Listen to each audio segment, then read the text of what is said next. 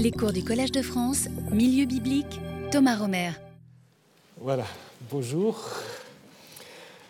Nous allons donc euh, continuer nous intéresser de savoir ce qui s'est vraiment passé au Sinaï. Donc, euh, nous avons vu euh, que le peuple était arrivé, que Moïse était tout de suite monté sur la montagne et avait en effet déjà transmis euh, toutes sortes de, paroles divines au peuple qui avait dit mais tout ce que le Seigneur dit, nous le ferons. Donc là, on a l'impression que tout se passe bien.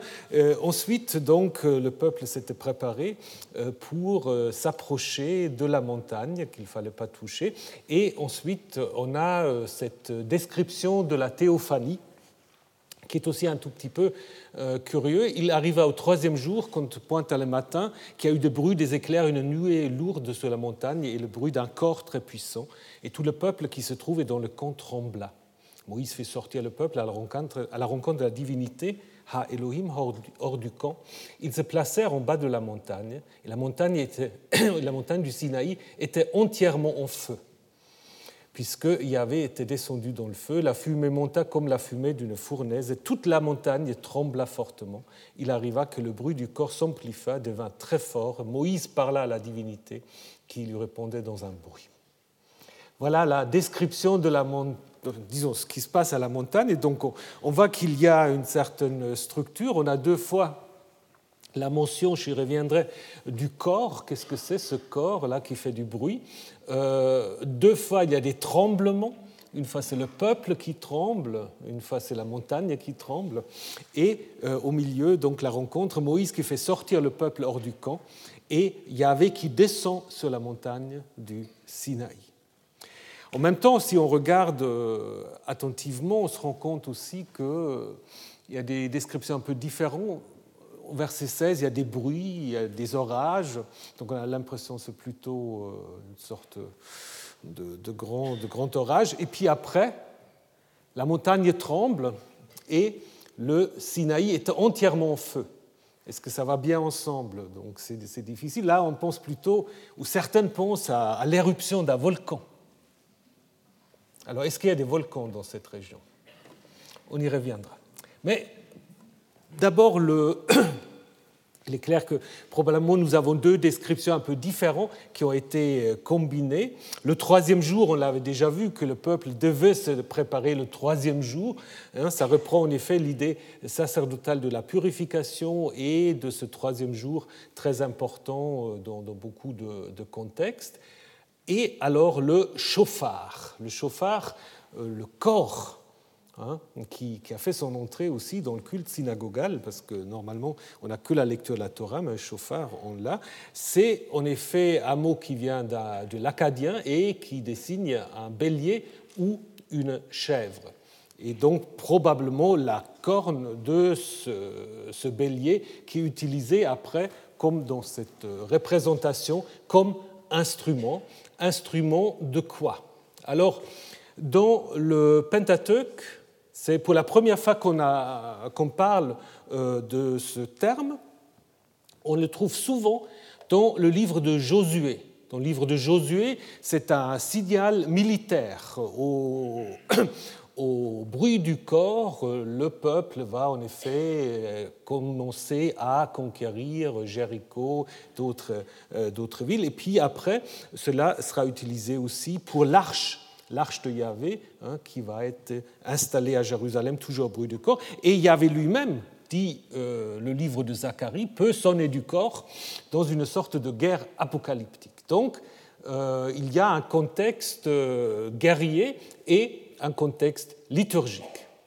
Mais dans le même texte de Exode 19, on trouve encore un autre terme, non pas chauffard, mais yovel, Hein, au verset 13, quand le bélier ou la corne du bélier retentira, c'est un mot un peu parallèle. Yovel veut dire aussi bélier.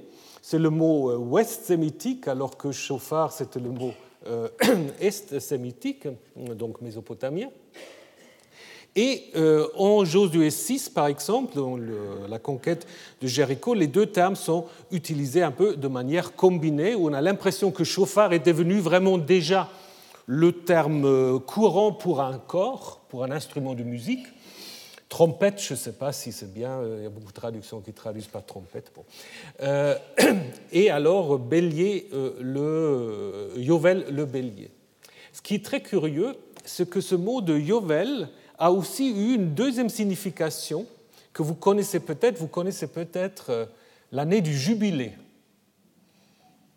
Oui, alors l'année du jubilé, en fait, en hébreu, c'est Yovel. Donc on a traduit jubilé un peu par, euh, par assonance, n'est-ce pas? Puisque dans le Lévitique, au chapitre 25, dans le Code de sainteté, on dit en effet que après le 49e an, le cinquième année, c'est l'année de, euh, du jubilé, du Yovel, où il faut en effet remettre les dettes, euh, rendre les propriétés, etc. Donc quel est le lien entre les deux? Peut-être parce que cette année est introduite par une sorte de son de corps, mais après, Yovel se, comment dire, euh, s'émancipe et désigne cette année-là. Donc, chauffard, c'est resté en fait le corps, et c'est utilisé encore aujourd'hui dans, la, liturgie juive, alors que Yovel a un peu disparu pour aller vers euh, l'année du jubilé. Donc, euh, jubilé, c'est en fait pas vraiment une traduction c'est un peu une sorte de, allitération, disons, parce que ça sonne un peu de la même manière. Mais revenons à la description de la théophanie. Donc je vous ai dit, il y a deux concepts un peu différents. Hein. D'abord, des bruits, des éclairs et une nuée lourde. Ce n'est pas tout à fait ce que nous avons à l'extérieur, mais un tout petit peu. Il y a donc là de l'orage, euh, et cela, en effet, évoque quoi Ça évoque une tempête avec des coups de tonnerre et des éclairs. Et ça, c'est lié à quoi? Ça, c'est lié en effet à la théophanie, à la révélation du dieu de l'orage. Hein, lorsque Baal à Ougarit se manifeste, c'est exactement de cette manière-là. Et si vous regardez euh, cette statue que vous pouvez voir euh, au Louvre, hein, la statue de Baal aux foudres, ben, vous voyez qu'il a une sorte de massue symbolisant la, tonnerre et une sorte de flèche euh, qu'on peut aussi interpréter un tout petit peu comme un éclair. Hein. Donc Baal, en fait, le dieu de l'orage qui se manifeste ainsi par la tempête quand il euh, revient sur sa montagne ou quand il amène la pluie, parce qu'évidemment, c'est quelque chose de très important euh, dans cette région. Et de l'autre côté, bah, de l'autre côté, nous avons la montagne en feu. La montagne du Sinaï était entièrement en feu et en même temps, toute la montagne tremblait fortement. Donc là, il y a deux choses euh, un peu différentes. Donc on peut penser, ou les commentateurs ont pensé, soit à une éruption volcanique, ou un tremblement de terre. Est-ce que les deux choses vont ensemble? Je ne sais pas, il faudrait demander un spécialiste. Des tremblements de terre, on les connaît euh, dans le contexte biblique, puisque le livre d'Amos s'ouvre en situant les paroles de Amos deux ans avant le tremblement de terre. Donc apparemment, il y avait au 8e siècle, quand même, dans la région, un tremblement de terre suffisamment important qu'on l'utilisait même pour euh, dater euh, un certain nombre d'événements. Mais est-ce que pour autant euh, l'auteur de ce texte pense à ça? Je suis pas sûr. Et ça devient encore plus compliqué par rapport à l'activité volcanique. Donc les tremblements de terre, nous les avons, mais quitte l'éruption volcanique. Alors si on, fait confiance aux sismologues, bah, si on regarde cette carte, ce n'est pas une région où il y a des volcans. Bon, après, il y a toujours des gens qui trouvent quand même. Euh, il y a un livre qui s'appelle The Miracle of Exodus, donc les miracles de l'Exode. Donc c'est quelqu'un, M. Humphreys, euh, un physicien qui veut montrer que tout ce qui se passe dans le livre de l'Exode a des fondements euh, matériels, des tremblements de terre, euh, des, sais pas, des, invasions d'insectes, etc. Et il a, semble-t-il, quand même trouvé trois montagnes là-bas, ici, donc quand même à 600 mètres de, de, la péninsule de Sinaï, où il y aurait des possibilités d'éruption et finalement, donc, il va trouver euh, ce montagne-là on est quand même assez loin, donc ça fait un très très grand détour. Hein, si, parce que pour lui, le Sinaï, c'est ça. Hein. Donc une montagne qui s'appelle Al-Bedr, et il se base surtout sur les descriptions d'un voyageur qui a visité cette région, Alphonse Musil, qui a visité cette région au début du XXe siècle et qui dit, et voilà, pour ça c'est magnifique, il dit, ben, là-bas, près de ce mont Bèdre, il y a un sanctuaire où il y a douze pierres qui sont connues comme Al-Marbach, comme euh, le lieu du sacrifice, où la tribu des Bélis fait encore des sacrifices. Alors, M. Humphreys dit, mais c'est magnifique, puisque en Exode 24, Moïse, il est riche douze stèles. Ben voilà les douze stèles. Mais je ne sais pas ce que vous en pensez. Moi, je pense que c'est légèrement anachronique. Hein, là, nous sommes au XXe siècle. C'est une tribu qui s'appelle aussi les serviteurs de Moïse. Donc ils ont bien lu le Coran et la Bible. Et je pense que les douze pierres, ça vient plutôt de l'autre côté, c'est-à-dire que l'influence, en fait, va de la Bible à cette coutume et non pas de cette coutume vers la Bible. Donc je pense euh, les volcans, il faut, euh, il faut les laisser tranquilles pour euh, cette région, d'autant plus lorsque vous regardez différents textes bibliques qui décrivent, qui décrivent des théophanies. Hein. Par exemple, dans le livre de Juges, on dit la terre tremble, les montagnes s'enfuirent. Ce n'est pas très logique. Hein, comment les montagnes s'enfuient Ou encore, les montagnes te voient et tremblent. Donc les montagnes sont euh, un peu personnalisées, personnifiées. Pardon. Et euh, donc l'idée, c'est justement de décrire la puissance de l'arrivée de Yahvé. Il regarde la terre, elle tremble. Il touche les montagnes, elle fume. Hein.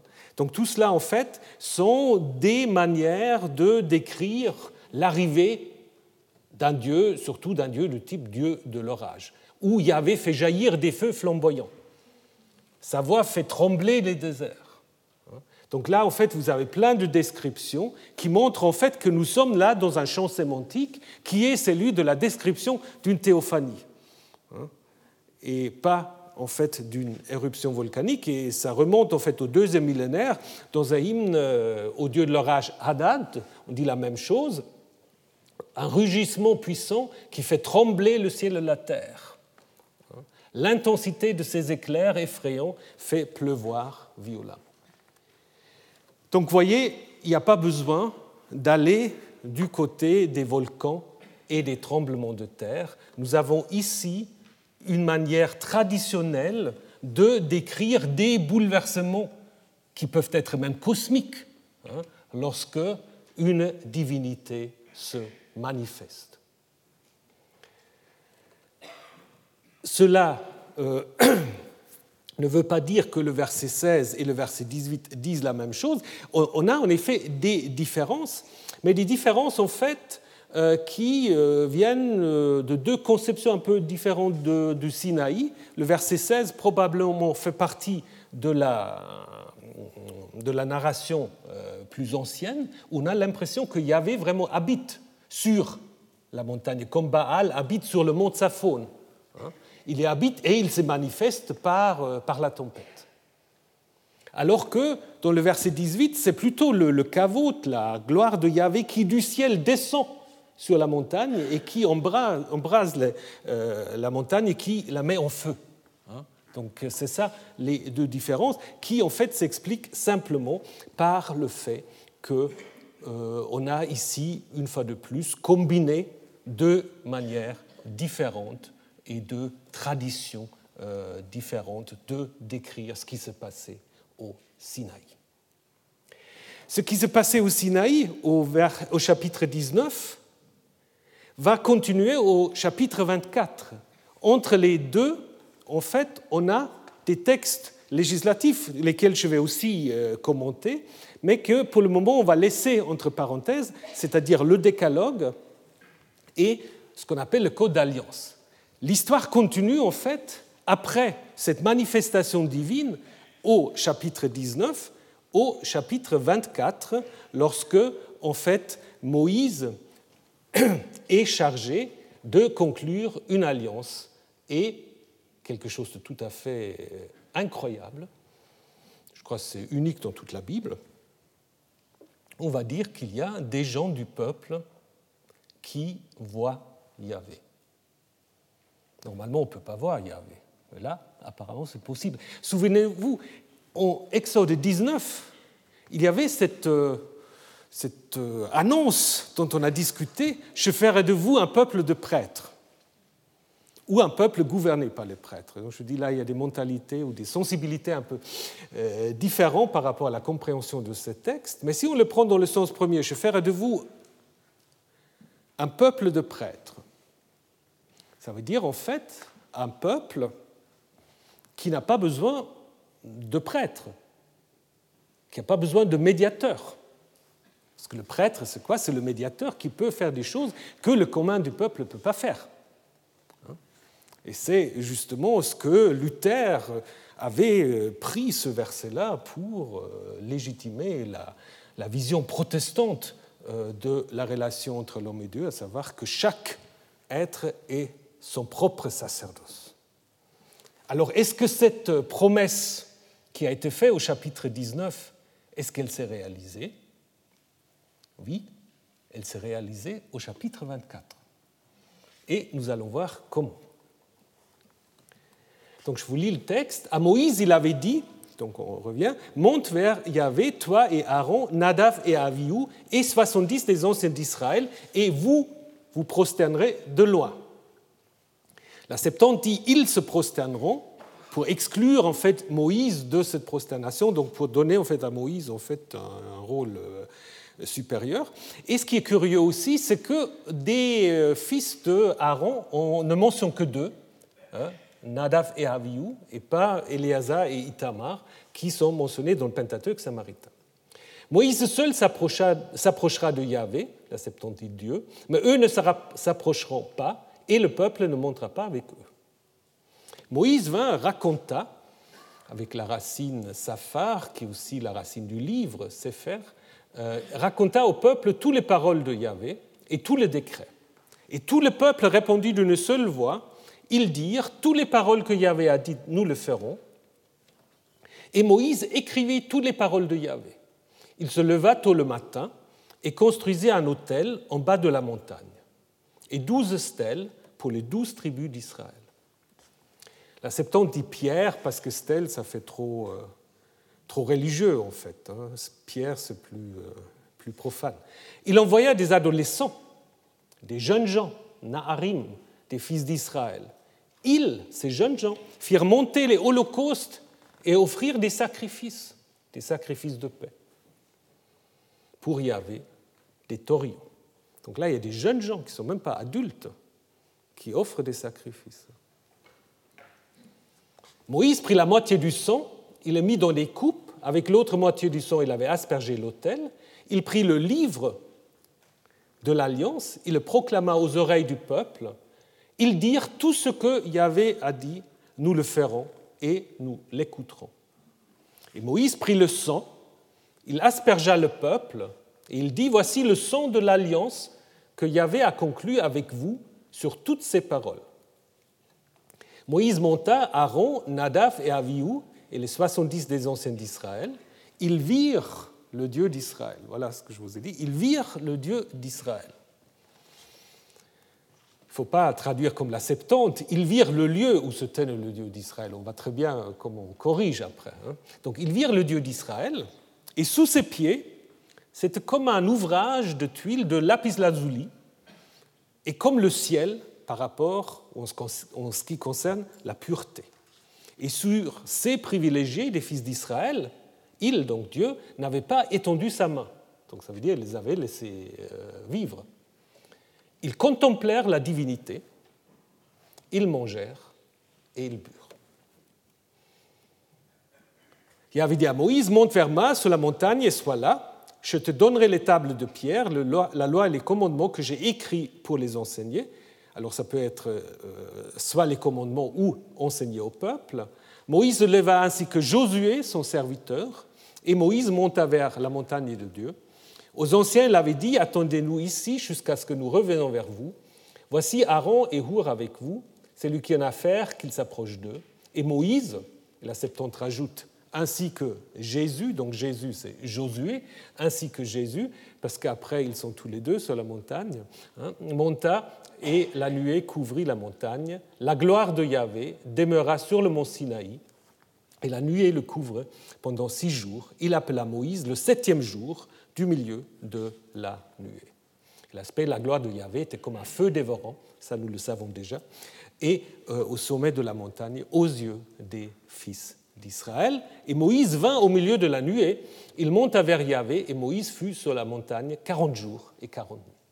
Alors ça, évidemment, ça prépare quoi? Ça prépare l'histoire qui vient ensuite, l'histoire du veau d'or, hein, puisque Moïse est 40 jours et 40 nuits là-haut, et le peuple trouve que ça commence à faire long. Mais ce qui est intéressant ici, c'est un texte tout à fait unique dans la Bible, où vous avez des jeunes gens qui font des sacrifices, et vous avez toute une délégation du peuple qui voit le Dieu d'Israël.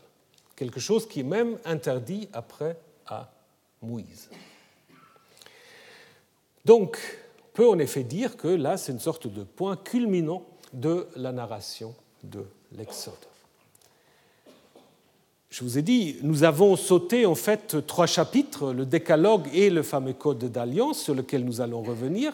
Mais ce qui est intéressant, c'est que le code d'alliance se termine par une sorte de, de, promesse et aussi d'exhortation. La promesse, c'est que Yahvé envoie son messager pour accompagner le peuple vers euh, le pays promis, et en même temps une mise en garde, euh, donc de ne pas se mélanger et de ne pas avoir des relations avec les habitants du pays. Surtout, tu ne concluras pas d'alliance avec eux et leur Dieu. Et ce n'est pas par hasard que cette euh, exhortation se trouve juste avant le chapitre 24, puisque le chapitre 24 va également parler d'alliance, mais de l'alliance maintenant entre Israël et Yahvé, par un rituel sur lequel nous allons revenir. Donc en fait, nous avons ce qui est ici en bleu, cette conclusion d'alliance, qui est encadrée par une théophanie, hein, par les euh, Jean-Moïse, Aaron, Nadav, Abihu, les 70 anciens. Ça commence au verset 1 et c'est repris au verset 9 jusqu'au verset 11, après l'annonce des tables qui prépare déjà en effet la suite et une description de la gloire de Yahvé. Donc c'est un peu curieux parce que euh, la conclusion d'alliance est encadrée ou le récit de la théophanie est interrompu, on peut dire, par euh, l'histoire de la conclusion de l'alliance. Donc euh, cette conclusion en fait de l'alliance, elle reprend d'une certaine manière ce qui était dit au chapitre 19. Hein. Je vais vous le montrer en détail. Et donc, nous sommes là probablement au même niveau rédactionnel de ce qu'on peut appeler cette fameuse école de sainteté dont je vous ai déjà parlé. Mais il y a aussi des traditions plus anciennes qui sont intégrées. Je vous donne juste un exemple de nouveau. Maintenant, vous connaissez déjà cette stratégie de rédacteur. Est-ce que vous vous souvenez de la Wiederaufnahme? Non? Ce qu'on appelle la reprise, c'est-à-dire, si vous prenez le verset 6, il est question d'un rituel de sang. Hein? Ce rituel de sang est poursuivi au verset 8. Et entre ce rituel du sang, on a tout un coup que euh, Moïse lit euh, le livre de l'Alliance. Donc il a les mains dans le sang et après il prend le livre de l'Alliance et après il reprend euh, le sang. Donc là, c'est clairement une insertion. Hein? Et cette insertion, elle est marquée par le fait que, euh, après avoir inséré le verset 7, le rédacteur a pris, repris, c'est pour cela, Wiederaufnahme, repris le début du verset 6. Hein. Moïse prit la moitié du sang, donc Moïse prit le sang pour dire, voilà, on revient en fait à, euh, à la narration que j'ai interrompue en insérant ce verset. Donc je vous ai dit, les rédacteurs bibliques ben, ils ne cachent pas du tout le fait qu'ils insèrent des choses. Au contraire, souvent on le montre en fait. Hein. Ils le montrent et puis ils essaient en fait euh, de, faire le lien en reprenant une partie euh, du verset à la suite duquel ils ont en fait intégré leur relecture ou leur actualisation. Ça, c'est quelque chose de tout à fait euh, courant et ça permet évidemment aussi aux exégètes de mieux reconstruire après la formation du texte. Donc, c'est un texte à plusieurs niveaux. La question maintenant que je vous ai déjà exposée, l'encadrement de ce verset de la conclusion de l'alliance par la théophanie, est-ce que c'est le même rédacteur ou est-ce que c'est quelqu'un qui a intégré en fait la conclusion de l'alliance dans la théophanie? Ça, c'est possible aussi. Et là, c'est plus difficile à, décider parce qu'on peut dire oui, si on enlève la conclusion de l'alliance, ben, on a la théophanie qui se suit. En même temps, on peut aussi avoir des, récits à, deux thèmes ou à deux niveaux. Hein. Comme c'est un peu le même thème, puisque dans les deux passages, il y a cette idée d'une proximité immédiate entre Israël et Yahvé, et que le repas qui normalement est lié en fait au sacrifice n'est relaté qu'après la vision divine, on peut dire quand même c'est peut-être une histoire hein, qui est, narrée en deux, qu'est-ce qu'il faut dire, en, insistant sur deux thèmes. En fait, hein. Vous avez des choses comparables euh, dans d'autres textes, euh, donc ce n'est pas tout à fait euh, étonnant.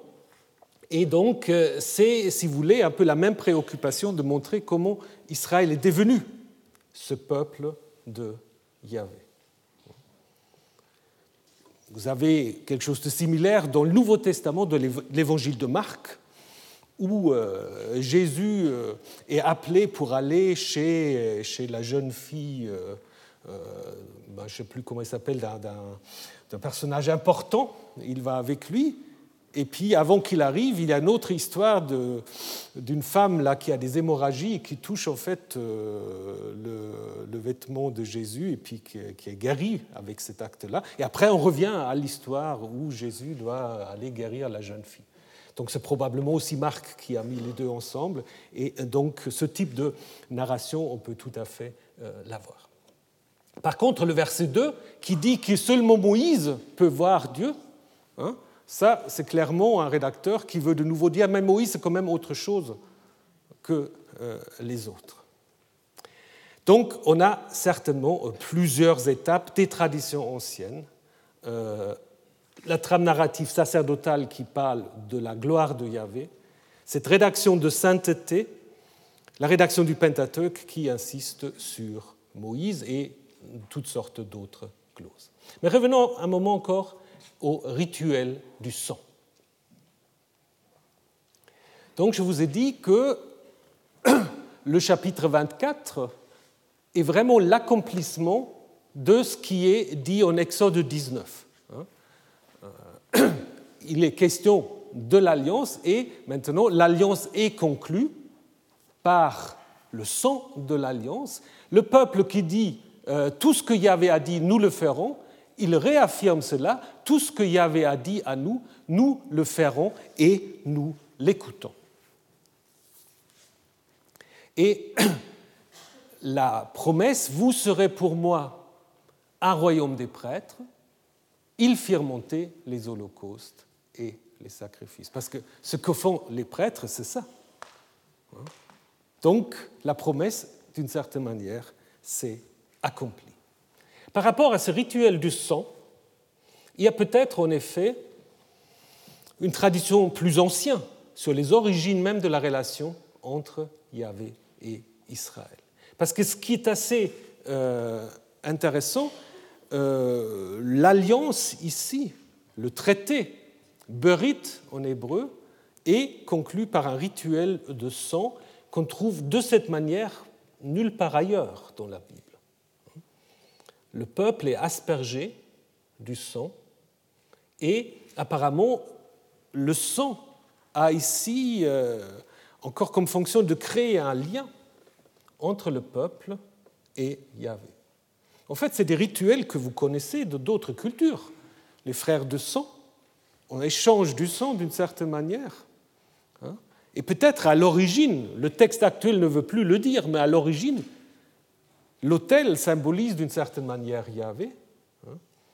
Et on met le sang du peuple, ou c'est le même sang des animaux qui est mis sur l'autel et sur le peuple pour créer en fait ce lien, euh, comme euh, le dit aussi euh, Robertson Smith en parlant des, des rituels dans la littérature arabe ancienne, où on prend également le sang d'une victime et puis on trempe les mains dans le sang et également les pierres sacrées. Donc c'est aussi une manière en fait de, de devenir en fait peuple d'une divinité.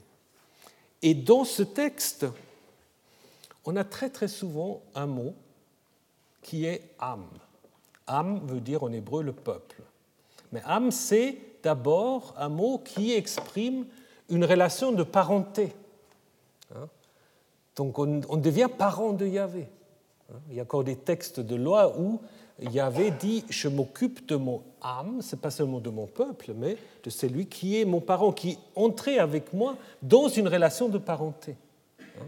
Peut-être là, nous avons encore une sorte de trace de mémoire. Comment, euh, à un moment, un groupe arrivé à une montagne où réside ce Dieu Yahvé, par médiation de, on ne sait pas trop, les Madianites, nous les avons vus peut-être, hein, devient, devient peuple de Yahvé. Parce que quand on fait la statistique, il est quand même étonnant le nombre de fois quand dans le chapitre 19 et 24, on parle de âme, de peuple, de peuple de parents. Évidemment, dans le texte actuel, on veut donner au sang une autre fonction, une fonction de purification probablement. Hein. Parce que qu'est-ce que nous avons dans ce texte? Nous avons donc le sang qui est appliqué à l'autel et sur le peuple. Et comme je vous ai dit, ce n'est pas quelque chose qu'on a très fréquent dans, le texte biblique. On n'a même pas de parallèle exact. Ce que nous avons, c'est deux choses. Première chose, c'est le Yom Kippour, le jour du grand pardon, hein, où il y a un rituel qui implique également du sang, et où le sang, en fait, sert à purifier le sanctuaire, puisque le prêtre met du sang sur le pourtour de l'autel et avec l'aspersion du sang, il est dit, il purifie le sanctuaire aussi des impuretés des fils d'Israël et le sanctifie. Donc il y a l'idée que le sang sanctifie le sanctuaire et l'autel, euh, donc l'autel, le sanctuaire et le peuple. Ça c'est le parallèle. Ce qui est différent, c'est quoi? Ce qui est différent, c'est que en Lévitique 16, dans euh, le Yom Kippour, c'est seulement le sanctuaire qui est aspergé de, sang. Il n'y a pas les humains qui sont aspergés de sang. Alors où est-ce qu'on a encore des humains qui sont aspergés de, sang? On l'a une seule fois, c'est au moment où Moïse consacre Aaron et ses fils comme devenir les premiers prêtres. Ça, c'est le seul autre texte dans l'Ancien Testament de la Bible hébraïque où nous avons cette idée que euh, le sang sert aussi d'asperger des humains. Tu aspergeras Aaron et ses vêtements et ses fils, et ainsi ils seront saints, que Doshim, mis à part et ce qui est ensuite accompli par Moïse au chapitre 8 du livre du Lévitique. Donc là, c'est en fait le parallèle le plus fort que nous avons. Et ça nous confirme dans l'idée que ce qu'on dit ici, c'est que Israël est devenu un royaume des prêtres, parce que là, c'était un rituel qui était réservé aux seuls prêtres. Ici, c'est l'ensemble du peuple qui bénéficie de ce rituel. Donc, on peut en effet dire, à ce moment-là de la narration, l'annonce d'Exode 19 s'est accomplie. et se montrer avec toutes sortes d'autres remarques encore. Chez vous déjà, j'ai déjà mentionné les Naharim, les jeunes gens, qui font un peu contraste avec les Zekanim, avec les anciens, qui vont voir le Dieu d'Israël. Les anciens vont voir le Dieu d'Israël, les jeunes gens font des sacrifices. Alors Narmanide, un des, commentateurs juifs, a dit oui, parce qu'ils sont, peur, ils ont purs, ils n'ont pas encore eu des relations sexuelles, etc. Mais je crois que ce n'est pas tellement, il ne faut pas tellement raisonner comme ça. C'est simplement quand on dit jeune et vieux, c'est une sorte d'englober l'ensemble, en fait, du plus jeune jusqu'au plus vieux, d'une certaine manière. Hein. Donc l'ensemble, en fait, du peuple assume des fonctions et des privilèges sacerdotaux. C'est un texte assez qui va très loin. Hein. Après, il y a quelque chose d'un peu étonnant, puisqu'on nous, on nous raconte que Moïse, avec l'autel, il euh, construit ou il dresse douze matseva. Matseva au, singulier, donc collectif. Une matseva, c'est euh, une stèle dressée. Hein. On trouve le même terme euh, lorsque euh, Jacob fonde le sanctuaire de Bethel où il dresse une pierre euh, comme Matseba, comme stèle, et euh, lui donne le nom de maison de Dieu. Alors c'est assez curieux ici parce que c'est un motif qui vient, disons, qui vient un peu sans être vraiment préparé. Hein. On peut penser éventuellement à la traversée du Jourdain dans le livre de Josué, hein, puisque lorsque euh, Josué fait traverser le peuple le Jourdain. Après, il va en effet mettre dans le Jourdain douze pierres qui commémorent les douze tribus d'Israël qui ont traversé. Mais ce qui est intéressant ou ce qui est un peu étonnant, c'est que euh, l'idée que Israël se constitue de douze tribus, cela ne joue pas un rôle important dans le livre d'Exode. On parle toujours des fils d'Israël. Hein. On précise, contrairement au livre des nombres, par exemple, on ne précise pas du tout qui est de quelle, tribu. Donc d'où vient cette idée des douze tribus? Est-ce qu'il y a dans ces douze, dans ces euh, une fonction rituelle? Parfois, on cite un texte de Hérodote qui, de nouveau, parle des, Arabes. Il n'y a pas de peuple plus religieux, euh, observateur des sermons que les Arabes. Hein, et puis voilà, il euh, décrit un sanctuaire euh, où il y a un médiateur qui euh, fait à chaque groupe des incisions à la paume de la main. Il prend un, petit, un petit tissu, le trempe dans leur sang et il frotte cette pierre. Hein, c'est aussi une manière justement d'établir une alliance. Mais cette fonction, en fait, elle n'apparaît pas vraiment dans notre texte. Euh, peut-être il faut plutôt penser à l'idée que euh, une peut servir de témoin, de témoin de traité, hein, puisque dans le traité que fait Jacob avec son oncle Laban, hein, il est également question euh, d'une stèle que Laban va dresser et qui va ensuite être appelée témoin. Et ce qui est intéressant, par rapport à notre histoire, c'est que, on va dire, Jacob offrit un sacrifice dans la montagne et il invita ses frères à manger. Donc on a plusieurs, euh, plusieurs choses, plusieurs thèmes qu'on retrouve aussi dans notre texte. Hein. les stèles, la montagne, le sacrifice et le repas. Hein. Donc peut-être c'est euh, quelque chose de comparable que l'auteur d'Exode 24 avait en tête. C'est sans doute un glossateur parce que ces stèles-là, on n'entend plus jamais parler. Ils sont là, euh, ils disparaissent aussitôt. Il peut peut-être qu'il s'est inspiré par le fait que, parce qu'on connaît, il y a en effet euh, à Hatzor, ou à Gezer, il y a eu apparemment des sanctuaires. Bon, à Gezer, on ne sait pas trop, mais à Hatzor, c'est assez clairement un sanctuaire avec euh, dix stèles et deux autres représentations, hein, donc deux millénaires. Hatzor se trouve au nord du, euh, du lac de Tibériade, et Gezer, dans la Shefela, à quelques 25-30 km à l'ouest de Jérusalem, on a aussi en fait une sorte de regroupement de ce stèle. Peut-être c'est quelque chose comme ça que l'auteur avait en tête hein, quand il a euh, inséré cette histoire. Et encore, ce qui est important dans le texte actuel, c'est le livre de l'Alliance, Sefer Aperit. Hein, Sefer Aperit, c'est une expression qui est assez rare aussi euh, dans la Bible, puisqu'elle est utilisée une seule fois encore. Il y a peut-être un lien, je ne sais pas. Euh, dans l'histoire euh, de la découverte du livre, vous connaissez l'histoire lorsque le roi Josias fait des travaux au temple de Jérusalem, on lui présente un livre qui est découvert dans le temple. Voilà. Et ce livre est appelé Sefer Haberit, le livre de l'Alliance. Donc, Peut-être on veut en effet faire un lien avec, euh, avec ce texte. Alors qui est le scribe de ce livre? Apparemment ici, c'est Moïse. Mais on apprend aussi après que Dieu écrit aussi. Il y a une certaine hésitation dans l'Exode.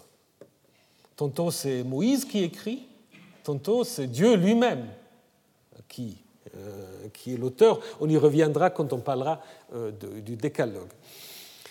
Alors, quel est le contenu de ce livre de l'Alliance, de ce Sefer Haberit euh, que euh, Moïse euh, lit au peuple? Il est possible que ça fasse allusion, comme l'avait déjà pensé Spinoza, aux lois qui se trouvent à la fin du chapitre 20 jusqu'au chapitre 23, donc ce qu'on appelle après, en effet, le livre ou le code d'alliance possible. D'autres, euh, il y a toutes sortes d'idées. Hein. Rachi avait dit non, non, c'est toute l'histoire de Genèse 1 à Exode 15. Et puis il y a son collègue qui a dit, mais tu te rends compte le temps que Moïse aura mis de lire tout ça et puis le sang qui est à côté. Donc euh, on ne sait pas, on ne sait pas très bien en fait. Je crois l'identification, c'est pas important, je crois pour l'auteur, ce n'est pas important. Nous, on veut toujours savoir des choses que les auteurs, euh, des choses auxquelles les auteurs s'intéressaient pas. C'est souvent le problème. Hein. Surtout parce que quand on dit, voilà, euh, l'arche de l'alliance, est disparue, bah, ça, la Bible dit. Et nous, nous voulons savoir où est-ce qu'elle a été disparue et puis où est-ce qu'elle a été amenée. Mais ça, euh, voilà, on a peu d'informations.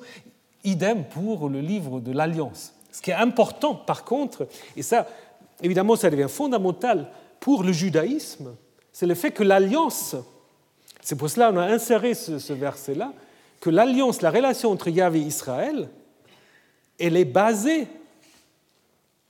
en premier lieu sur un livre. Hein? Ça devient après la Torah. Hein? Mais c'est lui qui a intégré ici ce verset-là qui interrompt le rituel du sang. Ce qui était important pour lui, c'était déjà de montrer ça savoir l'alliance, elle n'est pas pensable en absence d'un livre, d'un support écrit. C'est ça l'important. Ce n'est pas de savoir exactement ce qu'il y a dedans. Ce qui est important, c'est d'avoir qu'il y a le livre. Et ce livre va évidemment plus tard devenir la Torah. Bon, maintenant on arrive à la vision de Dieu. Donc je dis, mais Dieu, personne ne peut voir. Apparemment, ici, quand même, donc on dit que Moïse, Nadaf, Aaron, Nadaf et Abihu et 70 des anciens d'Israël montent sur la montagne et ils voient, eh bien la racine Ra'a, hein, voit le Dieu d'Israël. Alors, d'abord, les acteurs. Moïse, bon, il n'y a rien à préciser. 70. 70, évidemment, c'est un chiffre qui, euh, euh, qui signifie une sorte de totalité. Hein. Pensez aux 70 aussi, euh, les, savants qui ont traduit la Torah en grec. Mais ce qui est, à mon avis, surtout important, c'est que vous avez dans le livre d'Ézéchiel, au chapitre 8, lorsque le prophète voit tout ce qui se passe dans le temple de Jérusalem, c'est des choses qui ne les plaisent pas tellement, mais ça, ce n'est pas maintenant le sujet. Mais ce qu'il va là, surtout, il dit il y a 70 des anciens d'Israël qui sont là et qui rendent un culte au soleil. Donc ça veut dire en fait qu'il y a à l'époque, aux alentours de l'exil, sorte d'institution des 70 représentant probablement le peuple ou une partie du peuple que l'auteur reprend ici et le projette en fait aux origines de la relation entre Yahvé et Israël. Donc je pense les 70 anciens, il ne les invente pas. Hein. il connaît cette institution et il va s'en servir pour dire voilà, le peuple est représenté comment? Bah, Par 70. Parce qu'on ne peut pas mettre tout le peuple sur le mont Sinaï, ça va faire beaucoup de monde, et surtout aussi parce qu'il y a eu ces, tabous, le peuple ne pouvait pas s'approcher, donc il faut quand même que ceux qui s'approchent soient restreints, donc 70, et 70 est de toute façon un chiffre qui est souvent euh, utilisé, vous pouvez penser au nombre des fils de Hél à Ougarit, ou au nombre de la famille de Jacob, hein, qui descend euh, en Égypte, dans les textes égyptiens Ougarit, on dit aussi, et ça c'est intéressant, que 70 c'est le nombre idéal pour un banquet. Donc voilà, si vous faites une fête, 70 personnes. Euh, et donc c'est peut-être aussi ça ce qui a inspiré notre auteur. Ensuite, nous avons Aaron avec Nadav et Avihu, donc ces deux fils euh, qui représentent les prêtres. Nadav veut dire le noble, Avihu, il, c'est-à-dire Dieu et mon père, donc aussi un, prénom qui euh, exprime une relation euh, de parenté d'une certaine manière. Hein. La question en fait, c'est pourquoi est-ce que l'auteur ne mentionne que ces deux fils-là? Parce qu'il y a encore Éléazar et Itamar. Et ce qui est surtout le problème avec euh, Nadav et Avihu, bah, si vous connaissez vos classiques, qu'est-ce qui leur arrive? Bah, Ils finissent mal en fait. Parce qu'au chapitre 10 du livre du Lévitique, ils se précipitent pour offrir un certain sacrifice qui met Yahvé en colère et qui sont mis à mort par un feu directement. Donc c'est les deux fils de Aaron qui, euh, au dans le livre du Lévitique, vont disparaître. Donc peut-être comme si c'est déjà une allusion que ici vit, on est encore le peuple euh, sacerdotal, mais il va y avoir une époque où ce ne sera plus le cas. Parce qu'évidemment, euh, derrière cette histoire, c'est de dire oui, Israël est devenu un peuple sacerdotal, mais Israël n'est pas resté un peuple sacerdotal. Parce qu'après, il y a bien les prêtres dont on a besoin, il y a bien les rituels, il y a bien les sacrifices, etc. Et pourquoi Israël ne pas rester un peuple, euh, un peuple sacerdotal? Ben, C'est un peu comme l'histoire du paradis, d'une certaine manière. Il y a un état, un, état disons, euh, idéal dans lequel on ne peut pas rester. Et Qu'est-ce qui va perturber cet état idéal? Ben, Nous y reviendrons. C'est l'histoire du veau d'or. Hein? Le veau d'or va expliquer après pourquoi Israël n'est pas resté dans cet état dans lequel il se trouve ici au chapitre 24.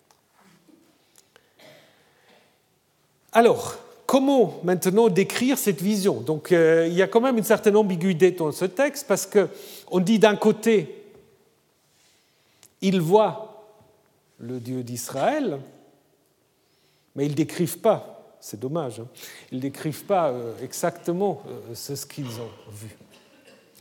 On dit en fait, d'abord évidemment qu'il euh, y a quand même l'idée qu'ils voient, parce qu'on précise que Yahvé ne, ne, les, ne les fait pas mourir, contrairement à ce qui arrive à Nadav et à Vihu plus tard.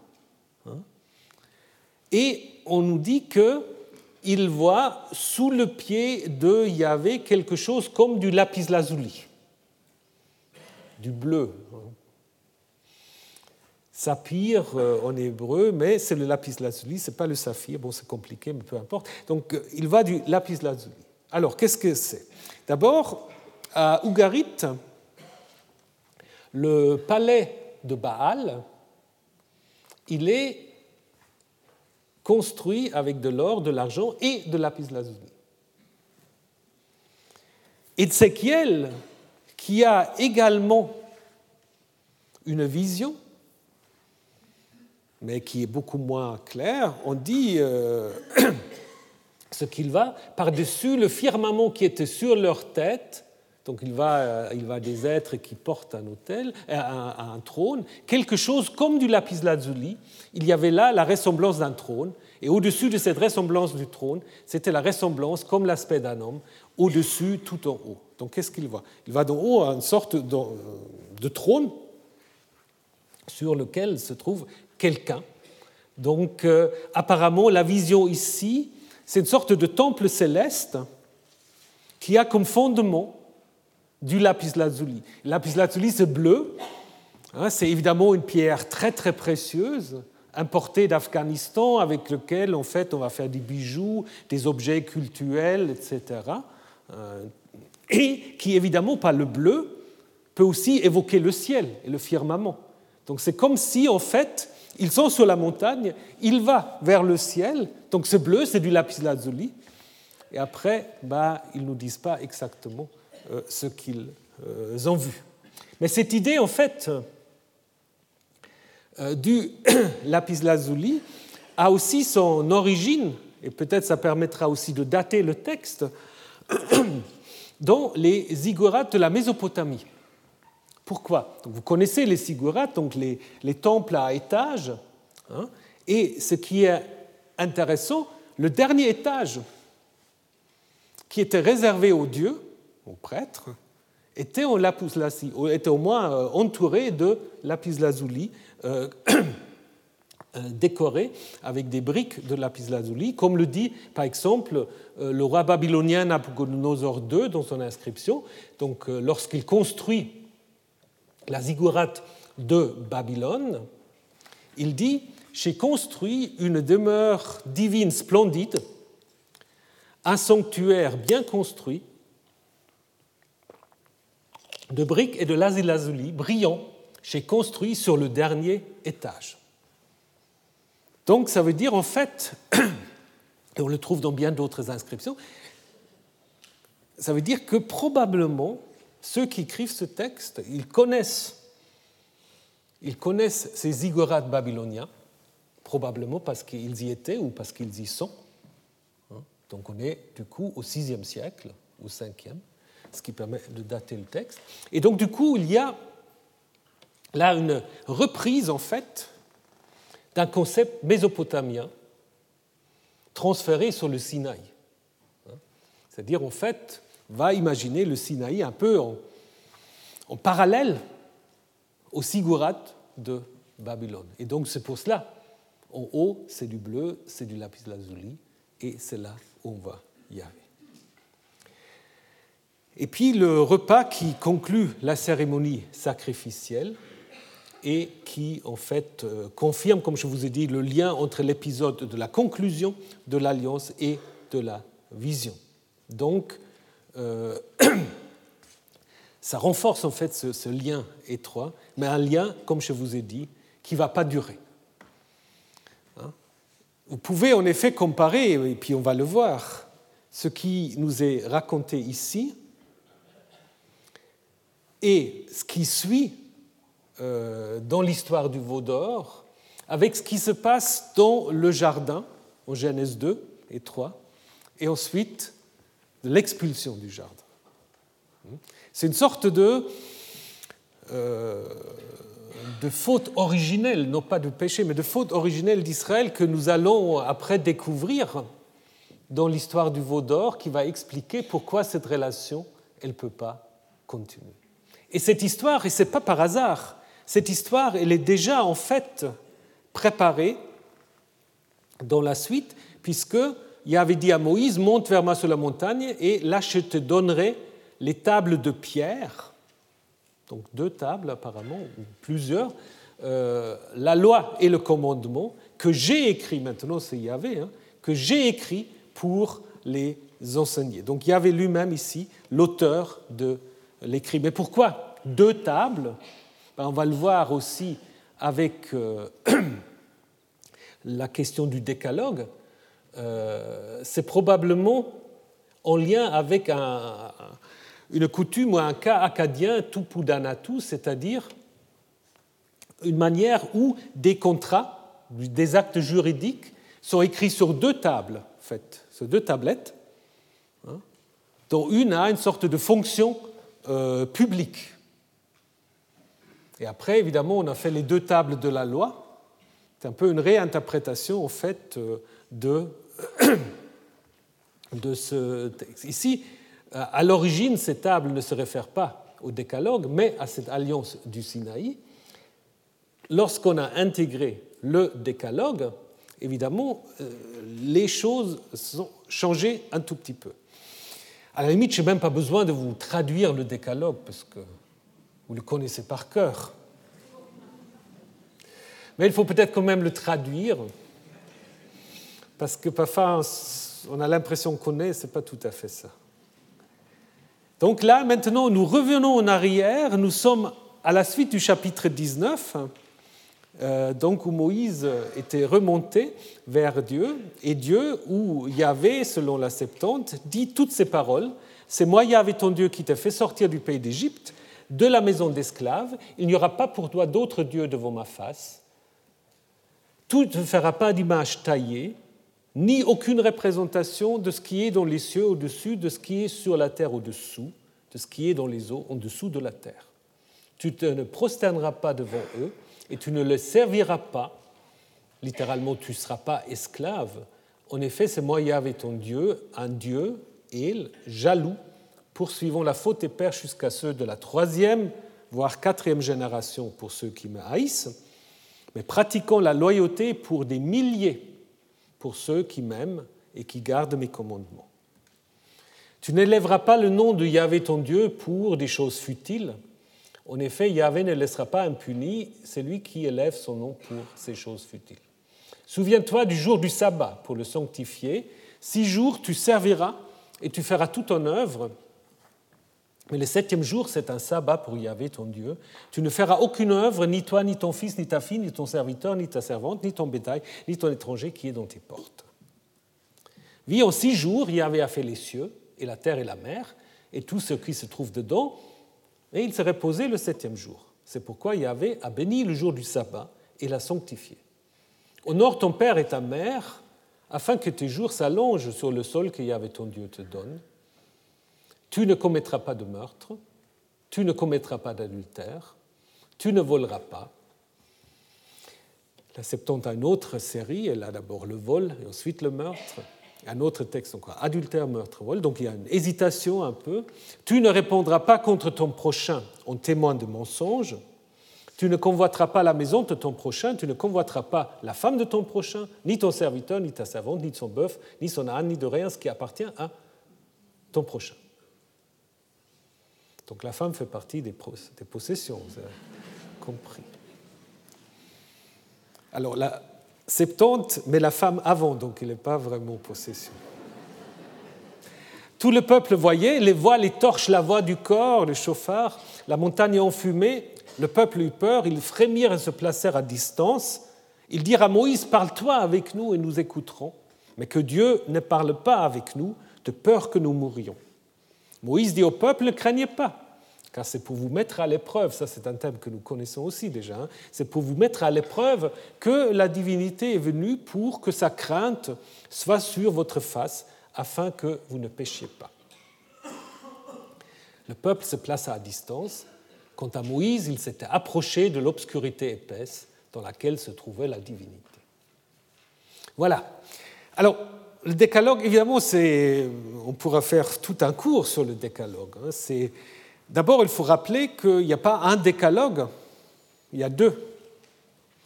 Hein, puisque nous avons le décalogue ici dans le chapitre 20 du livre de l'Exode, mais nous l'avons encore une fois au chapitre 5 du livre du Deutéronome.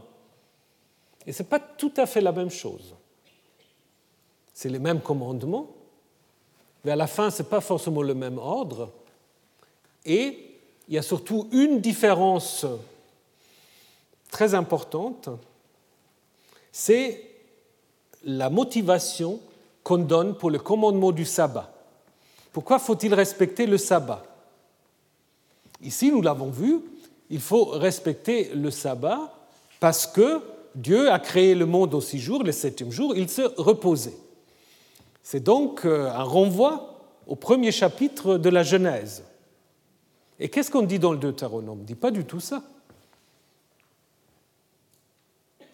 On dit, bah, tu euh, observeras le sabbat parce que toi, tu étais esclave en Égypte. A priori, on ne va pas très bien. Mais l'idée, c'est justement, tu connais la situation de ceux qui sont exploités, opprimés, et donc il faut en effet donner du repos à tout le monde. Hein. donc, dans la version du Deutéronome, c'est le rappel de l'exode, de l'esclavage en Égypte, qui sert à motiver le sabbat, qui peut être un peu moins logique, si vous voulez, que la motivation de Genèse 1. Hein. Mais il y a ces deux choses-là. Donc, avec Exode 1, pardon, Exode 20, on renvoie tout au début de la Torah, et en Deutéronome 5, on rappelle l'Exode.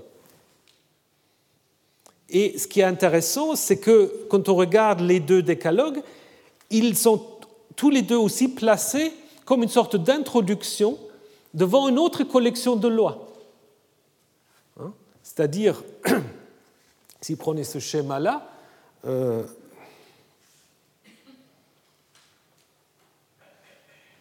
bon, tant pis.